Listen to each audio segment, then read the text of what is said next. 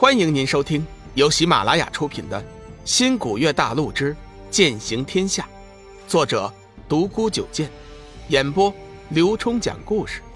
欢迎订阅。第八十集，玄煞发威。他不由得叹了一口气，看来七煞金脉不解决，自己的身体始终是无法存储能量的。现在只能依靠光能剑了。看到龙宇恢复了正常，幽梦不顾一切的跑了过来，拉住了他的胳膊，关切道：“小雨哥哥，你的身体发生了什么事啊？”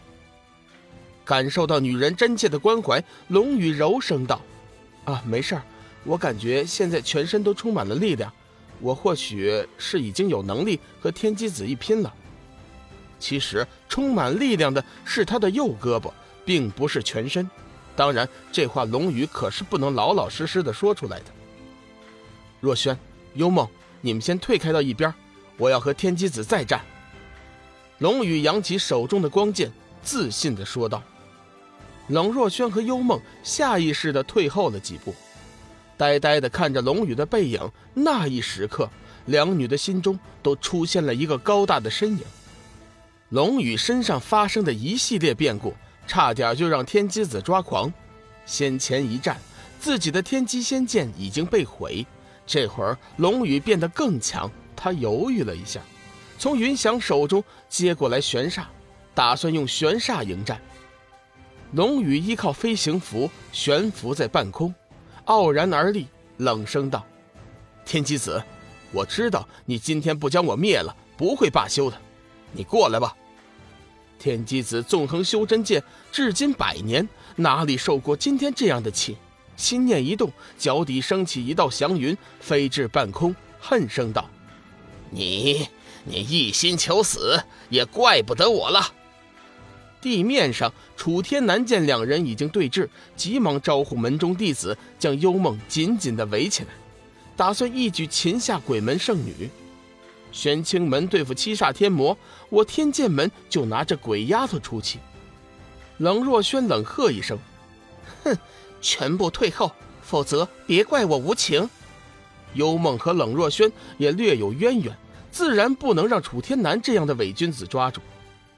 楚天南见冷若轩要为鬼门圣女出头，转头对那天月上人道：“天月上人，难道你连座下的弟子都无法约束吗？”天月上人正要说话，却不想被冷若轩给他抢在了前面。楚门主，你废话少说，想抓幽梦就先过了我这一关。我今天的行为和师门完全没有关系。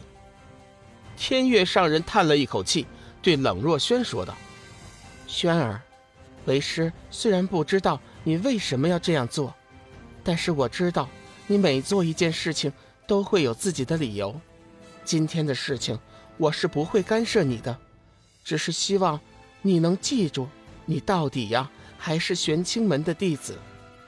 冷若轩急忙点头答应。师尊，你放心，若轩一定会牢记你这句话。今天的事情，迟些日子我会向你解释的。冷若轩虽然有一个特殊的身份，但是对天月上人却是发自内心的恭敬。天月上人点了点头，便不再言语。天机子身体四周金光一闪，手中的仙剑玄煞顿时发出一声龙啸，随后身上爆发出一股强横霸道的气势。龙宇，今天我就借你之手，让大家见识一下玄煞的真正威力。说完，眼神一冷，右手握剑一翻一转，暴吼一声：“出来吧！”顿时，一声龙吟之声响彻九天，听者无不动容。与此同时，云翔感觉一股强大的力量将自己和玄煞的感应切断，口中不由得吐出一口黑血，顿时昏死过去。一旁的天博上人见状，急忙给云翔吃下了一颗大环玲珑丹，暂时稳住他的伤势，等到天机子得胜之后再行救治。天机子虽然心疼云翔，但是为了能将龙宇一举消灭，也顾不上那么多了。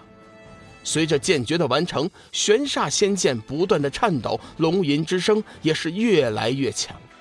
一股狂野的气息从玄煞冲天而起，随后那股气息化作一道金光在半空流转，而后见风就长，顷刻之间，那道流光已经变成了条全身燃烧着熊熊火焰的火龙。和先前云翔召唤出的青龙相比，这条火龙更具威势，可以说前后两条龙魂根本就不是一个档次。地面上的人完全被天机子的这一手给吸引了，全都抬起头仔细观望，就连冷若轩和楚天南也暂时放弃了剑拔弩张的对峙。看着半空中张牙舞爪的火龙，冷若轩突然明白了是怎么回事先前云翔召唤出的龙魂只不过是这条火龙的一个分身而已，而现在天机子召唤出来的。才是真正的封印在仙剑玄煞之中的龙魂，怪不得两者的力量差距如此巨大。事实上，冷若轩的猜测是正确的。云翔虽然在天机子的帮助下和玄煞融为了一体，但是毕竟修为浅薄，只能召唤出龙魂的分身。天机子就不同了，以他的修为，自然能让龙魂完全听命于他。不过，他因为召唤龙魂，强行切断了玄煞和云翔的联系，也致使云翔伤势加重。就算等他痊愈，和玄煞仙剑的联系也要重新再建。说话间，火龙在天机子的指挥下，已经扑向了龙宇。龙宇全然不惧，一身滔天战意，就连那火龙也有点忌惮。只见他右手挥舞着光能剑，以清月斩的招式和火龙打了起来。手中的光剑撩挑劈刺斩，配合快速移动，一时间倒也和火龙成旗鼓之势。地面观战的人算是开了眼界，居然有人以普通的物理攻击招式和上古龙魂打斗，真是闻所未闻、见所未见的奇事。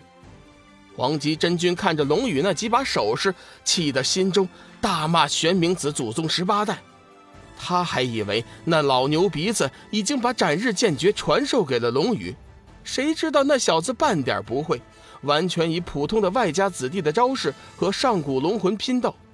要不是他手中的能量特殊，估计这会儿早就挂了。他哪里知道，玄冥子不是不想传龙宇斩日剑诀，只是那剑诀要手持斩日仙剑才能练得。以龙宇在点苍山的身体，哪里能拿得住斩日仙剑呢？听众朋友，本集已播讲完毕，订阅关注不迷路，下集精彩继续。